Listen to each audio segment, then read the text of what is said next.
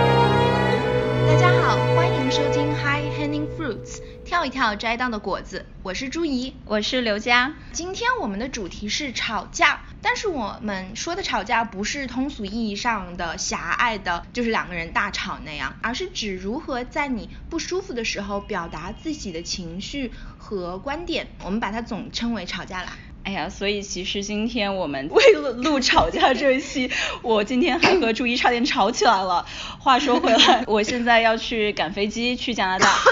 然后朱怡就死都不肯起床。哦呃， 好困。所以大家现在看到的状况就是刘佳非常急着要去机场，朱怡非常急着想要回到床上的状态。看我们今天可以讲到怎样吧。但是我们这一架是刘佳赢了，但是我在整个准备的过程中，不断的发出很奇怪的抱怨声。首先，我们来讲一下为什么要吵架吧，因为这是一个非常非常负面的东西，感觉上啊，就你一说吵架，就觉得你干嘛要搞坏人家的关系，干嘛要对人家吼呀？没人想要吵架的吧？如果是可以不吵，大家都尽量不想吵的。一旦到了吵架这个地步，真的是没有其他选择了吧？我觉得。嗯，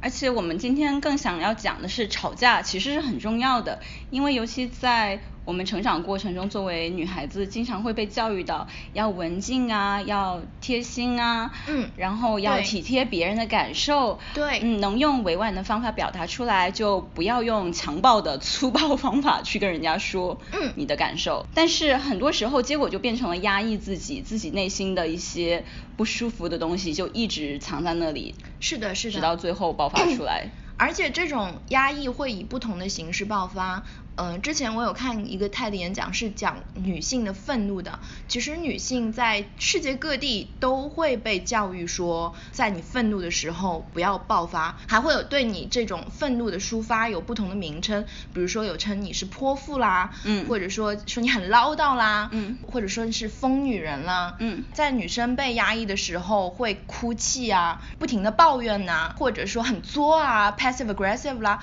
其实可能这个都是正面的冲突没有办法实施之后的选择。但听上去就是大家对这种吵架的表现形式完全都是负面的解释，没有任对何正面的去接受这件事情。对我自己来说，我想讨论这个问题，因为其实。我发现自己性格非常直，嗯所以吵架是经常的事情。嗯但是吵多了以后，也会在想，我究竟想要达到怎样的目的？对有没有其他更好的办法解决这个问题？嗯或者有没有什么技巧性的吵架？嗯嗯嗯嗯，我们今天就来聊一下吵架的技巧 吧。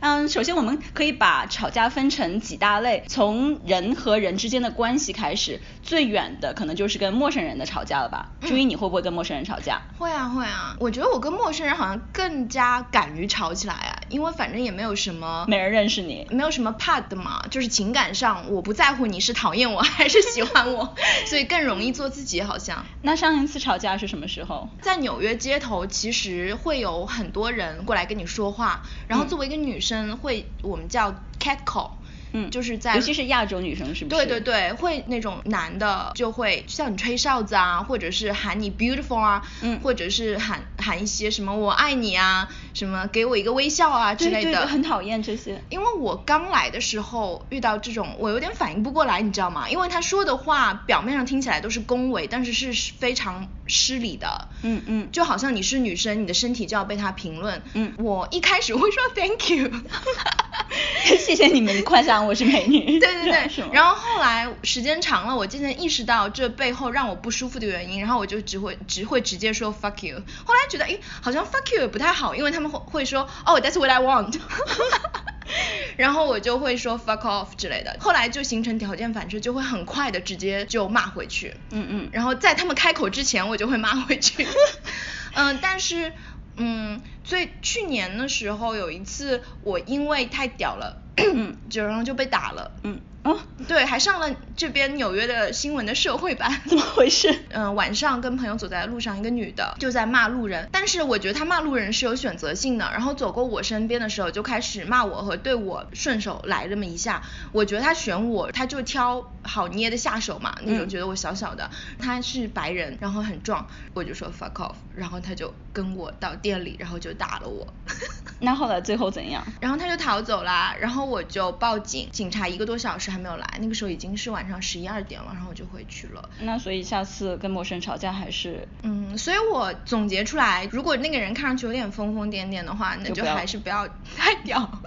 而且我后来有跟朋友聊，他说这种情况下，一旦你决定要回击，你就要 fully commit，你嗯就要、全身心投入对对对，如果你稍微回击一下，然后又缩回去，那你就完了。你嗯要么不要回击。那你呢，刘佳？你上次跟别人，你陌生人有冲突是怎样？我上一次是在巴黎吧，是在一个酒吧里面，然后我在等我的鸡尾酒，我点完以后，酒保接着就向后面的人问他们要下什么单，嗯然后结果我发现他做了很多轮其他的人，嗯没有做我的，嗯然后我说为什么你要你要越过我？他说哦我没有看到你，我我是在想我是个头哇矮还你是是瞎了吧没有看到 对，然后我那个时候就大发雷霆，我说你为什么没有看到我？我已经给你点了，你不需要看到我而去做这杯酒，嗯我已经下单，我需要的是在我上一个人拿到酒以后，我拿到我的酒。嗯然后我说你为什么要这样？就是因为你们这样巴黎人对外来游客的态度如此恶劣，我们对巴黎人的印象都非常非常糟。真的，这个我也是很同意的。我上次去巴黎的时候，我都被他们的服务员搞哭了，我是真的哭了。天哪，怎么了？就是他们，嗯、也是服务员，在餐厅吃饭，他会很久很久很久都不来。我在想，我跟陌生人吵架的时候，很多时候不只是完全由于他们做的一点点小事情惹到我，而是我觉得他把我归类成一种人，比如说哦好惹的亚洲人、亚洲对游客，对或者好惹的亚洲小女生，所以对觉对得对可以在我面前嚣张。然后我觉得我在反抗的时候，或者在骂回去的时候，身上背着一种使命感，觉得民族使命感。对的，不要以为我们是好惹的，下次再见到我这样的人，你就最好乖乖的。是的，是的，我也是这么觉得的。不过我觉得我们好像越讲现在有点愤怒已经， 我们不如开始讲一些平静一点吧，讲工作上面的吵架。嗯嗯这个应该我们会用不同的态度，因为毕竟还是希望和同事有可以长久的工作关系，不是想的搞太糟。嗯嗯嗯所以朱怡，你在工作中会经常要吵架吗？还是会尽量避免吵架？我工作的直接对象，其实合作伙伴就是导演，然后编剧跟导演之间的权力关系也是蛮有意思的，因为导演在导演员的时候，他在整个房间里是需要嗯树立一个话语权的，但是编剧呢又是对这个剧本是最了解的人，如果我跟排练的话，哪里我觉得他没有反映出来，哪里他有误解了，我就会跟导演沟通，嗯其实好的导演他会听你，跟你讨论，他如果不同意，他会说服你，嗯就是他又尊重你，又有自己非常确定要的东西。嗯嗯嗯但是不好的导演就感觉像是，呃，一度创作和二度创作在抢地盘。嗯所以跟不同的导演之间的沟通气氛都是不一样的。那碰到难搞的导演一直想要改你的剧本，那你要怎么办？就尽力沟通啊，讲道理啊，然后要想不同的方式跟他讲。有时候真的觉得像是跟一堵墙在沟通一样，非常非常痛苦。而且有些导演会脾气很大，然后嗯会觉得我这样是不尊重他的工作，不尊重他对这个作品阐释的权利，然后就很累很累。然后这个时候我就会感叹说，人和人之间的。沟通的不可能，但是现在我正在合作的这个导演就让我觉得好舒服，通体舒畅，就是是 You Never Touch the Dirt。对对对，Ken Rushmore，我们之间沟通哪怕有不同意见，都能非常心平气和、就事论事的讨论。然后我觉得我说什么话，他都会去倾听。我觉得好像吵架也是要有基础的，嗯就是能够互相听懂对方，然后知道在吵什么。有时候你有没有觉得吵架像是鸡同鸭讲一样？那个时候就真的是很绝望。对的，吵架也有爽的吵和不爽的吵，嗯嗯，对的。而且我很好奇，你和导演之间的关系会在最后的成品中表现出来吗？比如这部戏你们如果沟通不顺畅的话，它会不会更糟，比你预想的更会糟？会会，肯。定会有很多会有很多貌合神离的地方，但是可能观众是看不出来的吧。嗯嗯嗯，因为你心里有一个对标对准。对对对但在我工作上来说，其实吵架不是非常常见，最多的吵架可能大家作为科研研究员会体会到的，可能是和 referee 吵架吧，就是评稿人。嗯因为你在把你的文章发给一个科学期刊以后，他会找一个匿名的评稿人，嗯然后看你的文章，然后给你一些意见，嗯然后找到的那个评稿人，有时候是水平很不定的，有时候给出的意见非常非常棒，嗯然后可以让你的文章变得更好。但有的时候就是真的是在找茬，有的时候甚至是你的竞争对手，然后哦会恶意的 reject 阻止你发表文章。嗯然后这个时候他的决定不完全是最终决定。哎你，是等一有下，我要你说问一下，在这种情况下，他是匿名的，匿名你呢？我是公开的，所以他是知道你是他是谁知道你我不是知道谁他是谁对的，对的。嗯，所以有一种信息不对等的情况在。对嗯，然后我们就在黑暗中和一个人要对抗。嗯嗯所以这个时候，我们经常会拿到了他们的回复，如果是非常不友好的话，嗯要很用力的去吵回去，因为哦，所以你是有机会去为自己辩护的。当然是有的。然后同时也会有编辑在其中调和，嗯如果他认为那个 referee 是非常不合理的，他会换一个 referee，或者我们也可以提出来，嗯嗯嗯觉得他们问的问题非常不合适，嗯我们可以提出来。但是我觉得最 友好、最好的吵架是他真的是针对我的科学问题，对对有一些对我疏忽的地方，问了我一些很尖锐的问题，刚拿到的时候会觉得很不舒服，但是如果按照他的思路走下去，然后去多做一些研究，然后再去多看一些文献，嗯会真的会让我有一些进步。哎，所以这种爽其实是他在反驳你，他在反对你的时候是理解你的。是的，是的，嗯他也是想为我好的那种情况。嗯嗯，还有 最甚的一次是，是我写了一篇我从来没有进去过的领域的新领域的文章，嗯然后 referee 就提出了很多很多我的盲点，嗯嗯嗯然后他提出有很大一块，我以为我我是创新的，他跟我说这已经是。这个组、这个组、这个组，他们都做过了，你必须嗯先看他们文献。然后我看完以后，我觉得非常非常羞愧。那一次我根本就没有吵，我直接跟他道歉。哦我跟他说：“谢谢你指出这些我忽略的地方，然后我回去重写。好好啊，因为吵架就是两个人有不同的意见，但是有时候是正好给你个机会来补你缺的这一块。嗯，而且我会觉得工作上，也许是因为我的工作性质吧，我觉得工作上的吵架还蛮容易 handle 的，因为我们就是就事论事嘛。嗯然后你要吵一个论点，你总是要用一些以前研究的数据做你的支撑。嗯嗯所以好像没有非常感需要感情用事的地方。嗯可能和你的行业有一些些区别。对对对，因为所谓艺术上的东西，有时候就是很主观的嘛。你喜欢和我喜欢，你觉得好和我觉得好，就是不一样的。那从工作上的吵架再进一步的话，那就变成亲近的人吵架了，比如嗯和亲人啊，然后男女朋友啊、好朋友吵架呀，嗯这种真的是吵得撕心裂肺，应该是最恐怖的架都是这种对时候对吵对的吧？对我就会发现有很多朋友平常其实很温和的，无论是对陌生人或者在工作上，或者对嗯朋友，甚至对普通朋友都是非常温和的，嗯可是，一进到亲密关系里面，就会大发雷霆，他们那种是的是他们的那种是的发火是平常很难看到的。我记得就有一个好朋友，她是在北京工作，然后她平常都很温和，可是她在生怀孕的时候和妈妈吵起来，嗯然后吵到要把门摔 门，然后自己坐在床上，然后听高中时候听的那种摇滚音乐，然后解愤，让你都是觉得怎么就会这样失去理智。我发现大家跟父母吵架的时候都会有点失态哎，因为父母是最亲近的人，我觉得比跟恋人吵架还容易失态。因为他们他们就很会触到你那个点嘛。还有一个是你跟他们吵的时候，你不害怕失去他们，哦那种无条件的爱就让你觉得可以不怕伤害他们。哦，这样感觉有点滥用他们对你啊的对爱，啊好不好哦？我觉得好像很多人对最亲近的人会发火，对，会无理，就是因为这个原因。因为其嗯他外面的人，他怕自己一旦让别人不舒服，别人就会离开他，就是对亲近的人会叫窝里斗。 哎，但其实说起来，我们最近还吵过几架，嗯嗯而且嗯因为我 们是呃，也不是一开始就是非常亲密吧，最初还是还蛮还蛮礼貌的对对方，是但的是后来我们。越来越亲近以后，嗯，然在后很亲近的过程中， 对，开始吵过几架，尤其最近的几架是关于我们节目有关，你记对得对吗？对嗯有一期是关于我们食物，我跟你提出说要录一期关于食物的，被你大骂一顿，你说这么无聊的话题怎么我可没以有提出来？我没有大骂你哦我觉我心里感觉是被你大骂一顿，因为我说，嗯，朱一，你觉你很喜欢吃东西，然后食物又是一个很有趣的，就是可以勾起我们谈论很多有趣的话题。嗯嗯嗯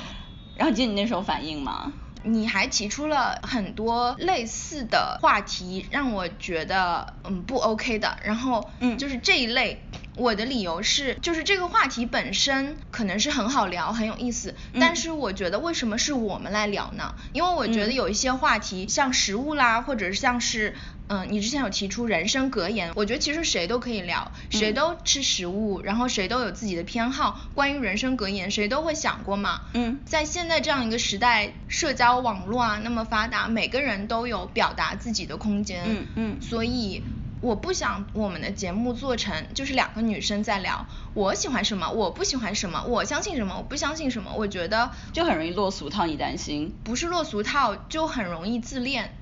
？I see。就是谁谁 care 你想什么，你喜欢什么呀？所以我希望我们做的话题的角度是有我们自己的独特的 approach 在里面，嗯就是我嗯们嗯经历了一些事情，使我们就是我们的整个旅途，我们嗯经历的事情，让我们更有资格或者是更有兴趣去谈论一个比较具体的话题。对的，我在想，也是因为这些吵架，让我们那个也是那个时候也是我们在慢慢摸索我们节目方向的时期。嗯嗯，但是我那个时候觉得我们在吵架，然后我很受伤，是因为我觉得。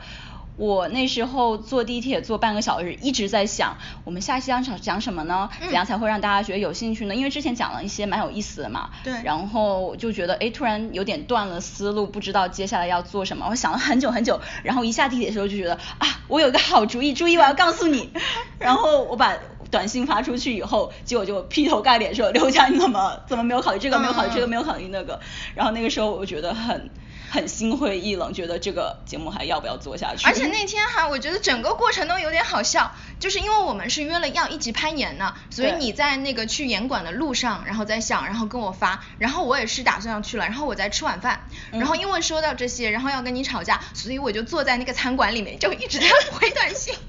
然后就以至于我们真实的见面推迟了，而且我记得我们当时情绪都有点激动，就是聊到后面就会开始就是互相说的话变成有点 personal 的攻击，然后会有伤到跟这个话题完全没有关的地方。嗯嗯嗯，我觉得那个也是吵架中很容易进去的一个陷阱，就是说就已经不是这次的话题，而是说你上一次也是做过同样的事情，你看你这个就是一个这样的人。对对对，就觉得变成了对你这个人本身的一个总结，说你就是这样的人，但是这样其实是很伤人的。而且因为已经有点熟悉了嘛，所以触到的点都是你才知道的点。对越亲近的人越知道对方的点在哪里可以踩到。对的，嗯，后来我们是怎么和好的呢？我们首先是我们后来碰头了之后，就你抱了我一下，说哦先抱抱，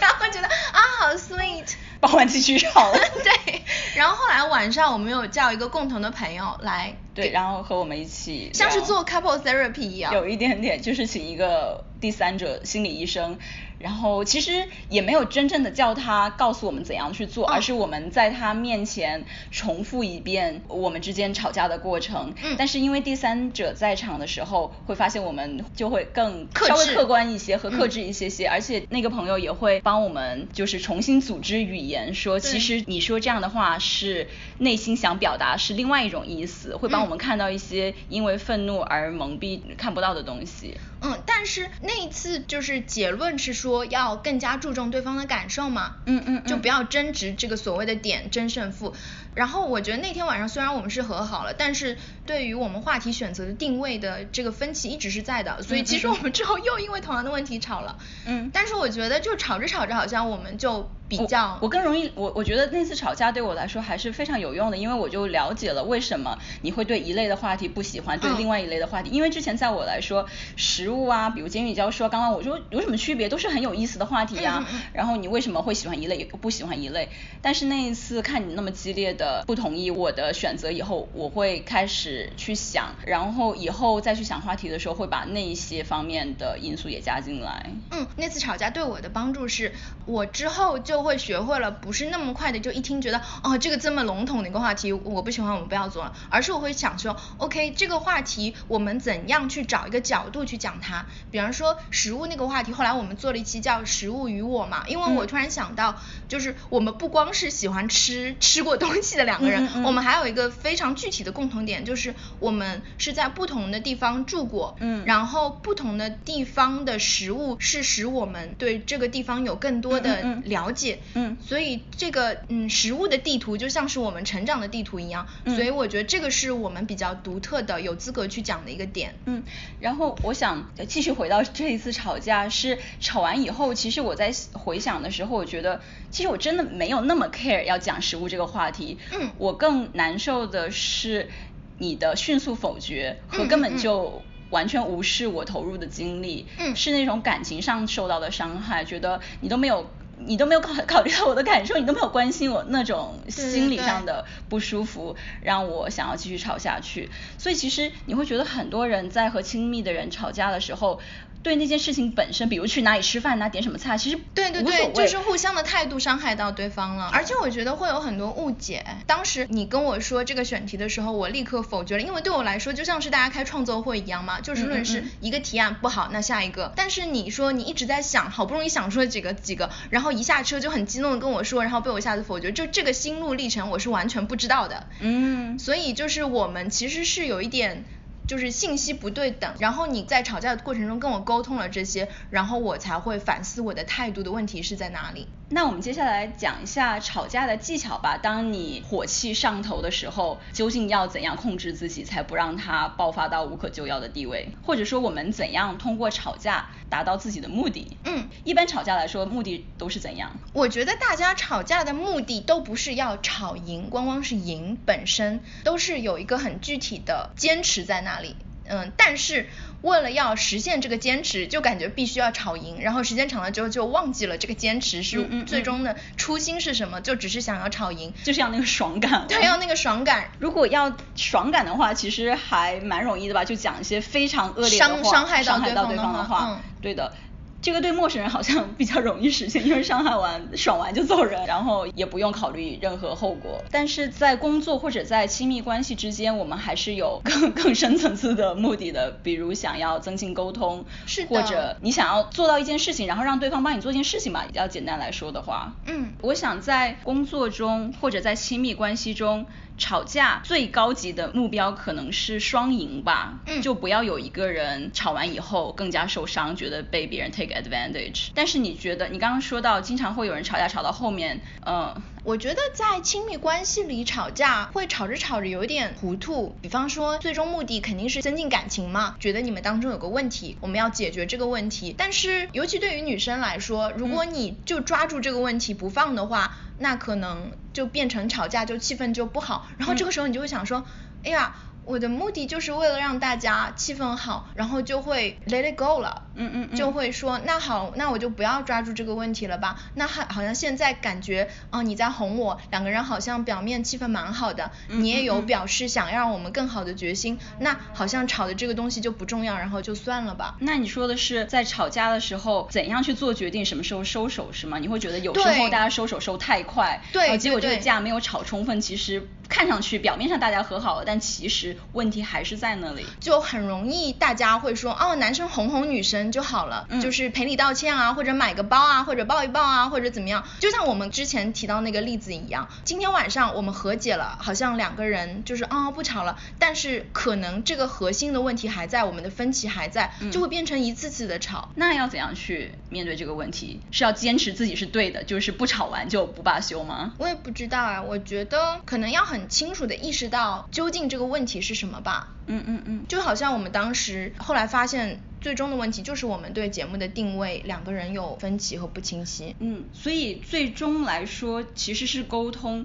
但是在吵架过程中，沟通又是非常无效的。所以我们要专注的问题是怎样让自己在火气上头的时候仍然有效的沟通。我倒是其实知道有一些非常技巧性的东西哦。以前和一位男友去过看心理医生，看 couple therapist，就是两个人一起情侣看咨询情侣咨询的嗯心理医生。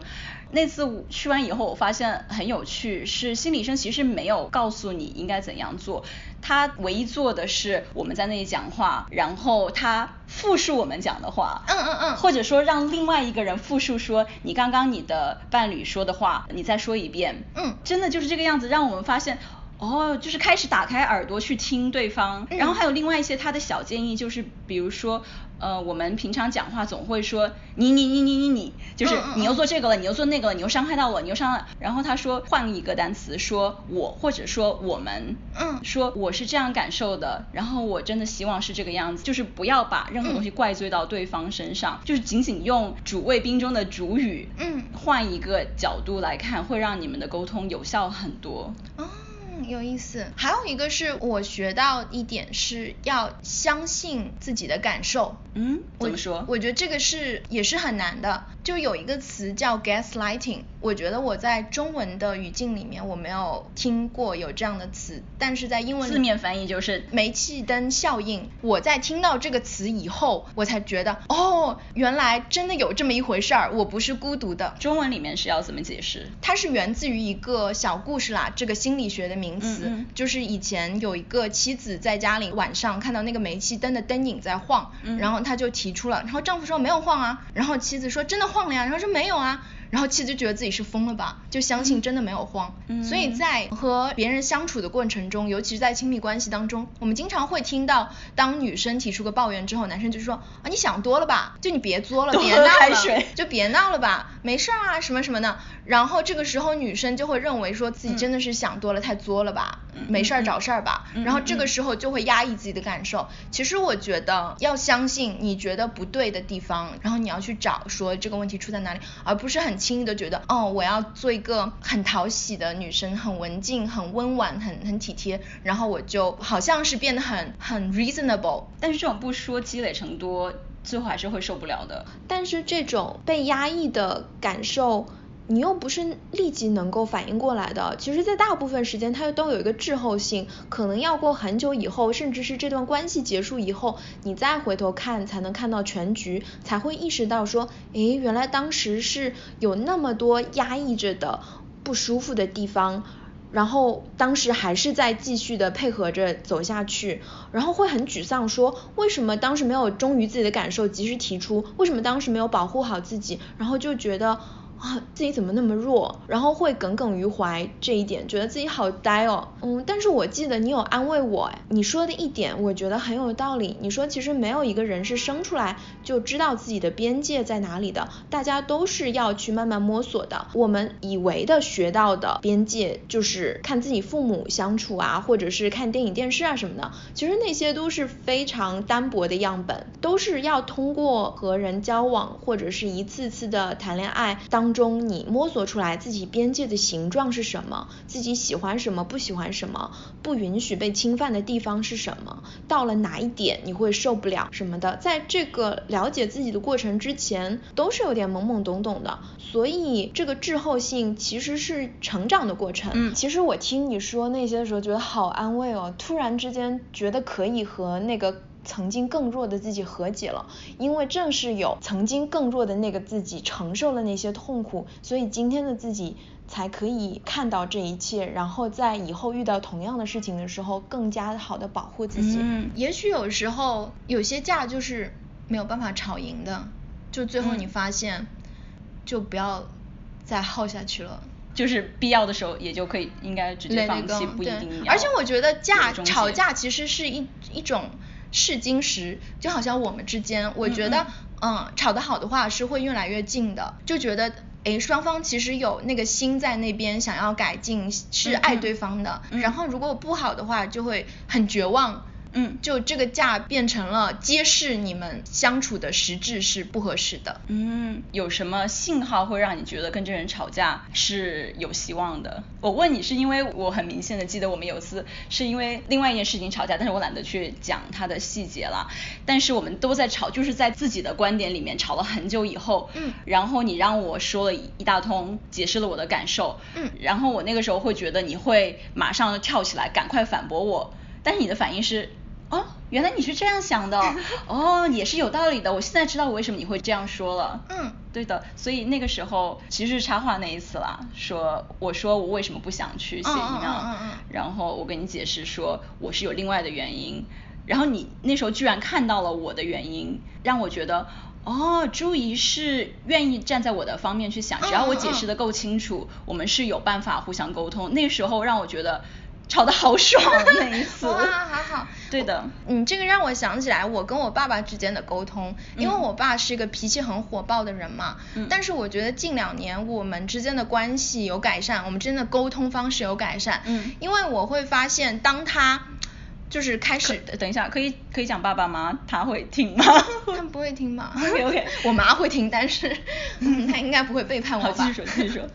我这两年发现，当我察觉到我爸快生气的时候，嗯我会试图描述他生气的原因。我说你是不是因为这个原因所以觉得不爽？然后你是这样想的，然后你会觉得我是这样想的。诶，他好像会觉得有点安慰到。哦，其实和和我们吵架一样的嘛，嗯嗯就是嗯你表现出你对我的理解以后，其实吵架本身就是那个内容本身没有那么重要，而是这种互相理解、互相体贴的对对感受对更重要。诶，那你觉得吵架当中有什么礼仪吗？虽然在吵架，你已经是一个爆发的状态，可是对我觉得还是有一些事情不应该做。首对先，对对不应该暴力了，这是绝对不可以的。对对对对的对，这个就是一个 no no。但是还有一些其他的很微妙的语言上的东西。呃，我会觉得不要去戳对方的痛处痛处，嗯对的，对就好像有一个人他很不喜欢妈妈哪一点，然后你跟那个人说，你就是跟你妈一样啊，结果就是对不要对这样对不要去讲这些东西，真的很伤人。我可就能会给你带来一时的快感，但是我觉得这些在你吵完这一架，哪怕你们吵的这个问题已经解决之后，这个东西都会有一个创伤一直留在那里。对的，这个反而会在之后要花更长更长的时间来去修复。那我们刚刚说了吵架中不要做的一些事情，那有哪些你觉得是吵架中需要做的事情呢？ 我觉得吵的时候，你就要一直记住自己的初心是什么，不要被带歪了，不要因为情绪激动就吵别的东西去了。好容易，好像是的，好像是的。而且而且一一直要记得自己初心是什么，也不会就是稀里糊涂就结束了，然后嗯嗯以至于下次还要再吵。你还要意识到你到底在吵什么。有时候因为我们心里积累的一些不满，会通过很小的事情体现出来嘛，嗯然后你就会变得说我们在吵这个小的事情，但是你要辨认自己的感受，其实你不爽的是背后的这些东西，你要吵那个核心的东西。但是那个话，你觉得是应该就是很明白的讲出来吗？说我吵的其实不是因为你没有洗碗这件事情，我吵的是因为就但是是你没我有感觉得体验到我的感受。我是觉得应该要讲出来，但是嗯不是所有的人都能辨认出自己的感受的，不然我们也不会看到日常那么多人在发无名之火。嗯就有时候你越是藏得深，越是你真的介意的事情，你越是潜意识里想要回避它，然后你只有勇气去提一些很小的事情来发泄你的怒气。那其实很困难耶，不仅是跟对方吵架的问题，也是自己要时时的去反省自己说，嗯嗯嗯我感受到这个怒火后面的真正的推动力是什么，这个只能靠自己了，感觉。这个是自己反省自己的内心，嗯嗯嗯，我同时也觉得在吵架过程中，不要把话说死，要不停的去寻找解决方案，嗯嗯我觉得嗯也是很重要的。因为说穿了，我觉得吵架很多时候都是为了沟通和就是想想从对方那里得到安全感，对得对到认同。但是要达到这个，如果你把话说的很死，说这件事我绝对不同意做，就是我绝对不会再帮你洗碗了，这个会对让但人好让人绝望哦对的，让人有有一种绝望感，然后这种绝望感会带到其他生活的方方面面。嗯但是如果用一种比较开放的态度说，呃，我不是很喜欢洗碗，但是我可以倒垃圾吗？对对这对对对这样的话会建设性意见对的，建设性意见，然后甚至就把吵架变成对对对变成一种谈判，说这个不行，我可以这样做，这样做，这样做，另外一种方案，你会觉得哪一个更好呢？其实这种态度就已经让对方觉得你对是愿意让我们的关系变得更好。大家一提到吵架，都觉得是负面的东西嘛，然后想要尽量避免吵，所以才导致很多架就是无疾而终，嗯就好像表面上啊我们和好了，但是实际上问题在嘛。但是如果你把这个目标不是定成说要吵架吵出输赢，而是说我们今天一定要找出这个让我们大家都满意的方式，因为我很怕那种就是为了追求和平而、嗯那个其实是最危险的，是的，我觉得是最危险的那个这定时炸弹在那里。对，其实我觉得有很多家庭或者是很多情侣之间，表面上看上去和和气气，但是下面暗潮汹涌， 各自都有一些不满，但是就是怕破坏这个和谐的气氛而不说。其实我觉得很不好。我我记得之前是谁跟我说，就说她跟她男朋友之间吵架，两个人有个规则是不过夜，嗯就是不隔夜，一定要今天的事情今天解决。其实我觉得这个非常好。因为其实小吵小吵才能避免你最后的大爆发，嗯而且我觉得，如果一方回避的话，另外一方会在这个回避当中觉得很绝望。这种痛回避的像一堵叫墙一样 stonewalling，对不对？ Stonewalling，嗯，对对对，石墙效应。那样才是最糟的。是的，嗯，朱怡，我想非常感谢我们在小吵以后，你还是决定妥协，和我 一起，和我一起爬起床，和嗯我一起录这个节目。然后我也看到了你花很多心思给自己煮了咖啡，然后还拿花盆，还因为太困把花盆误当咖啡杯。那整个准备的过程当中，人是神志不清的。对对对，但是嗯，谢谢你这一次 为我们的节目做出的贡献。嗯，也谢谢你坚持啊，不然我们也不会有这一期一起面对面录的节目啊。嗯嗯嗯，那希望大家在以后的吵架中能够更好的表达自己，然后让吵架变成有效沟通的一部分。嗯最后不要忘记哦，大家都是在这个蓝色小星球上面的孤独的人类，难道我们进化千百万年来就是为了吵架吗？哎，你说到这个，我有一个想法，就是有一次我跟我父母吵完之后，然后我就突然想到说，其实我们出现在这个世界上，每个人都是各种 DNA 的排列组合，很小很小很小很小的概率才能排列组合成这个样子，所以我们能够在这么小的概率之下还能够相遇，然后产生关系，然后之间还产生冲突，哇，这个概率太小太小了，而且就是我们死后，因为这个概率那么小，所以我们也不会再次出现在这个世界上了。在那么短暂的相遇过程中，这个算什么呀？这么小的事情。说起来吵架突然变得很浪漫了呢。对呀、百年修得同船渡，千年修得吵一架。哦，那希望大家在今天的节目中，嗯，叉叉叉，我啊不知道不知道怎么说了啊就得了吧这样拜拜拜拜。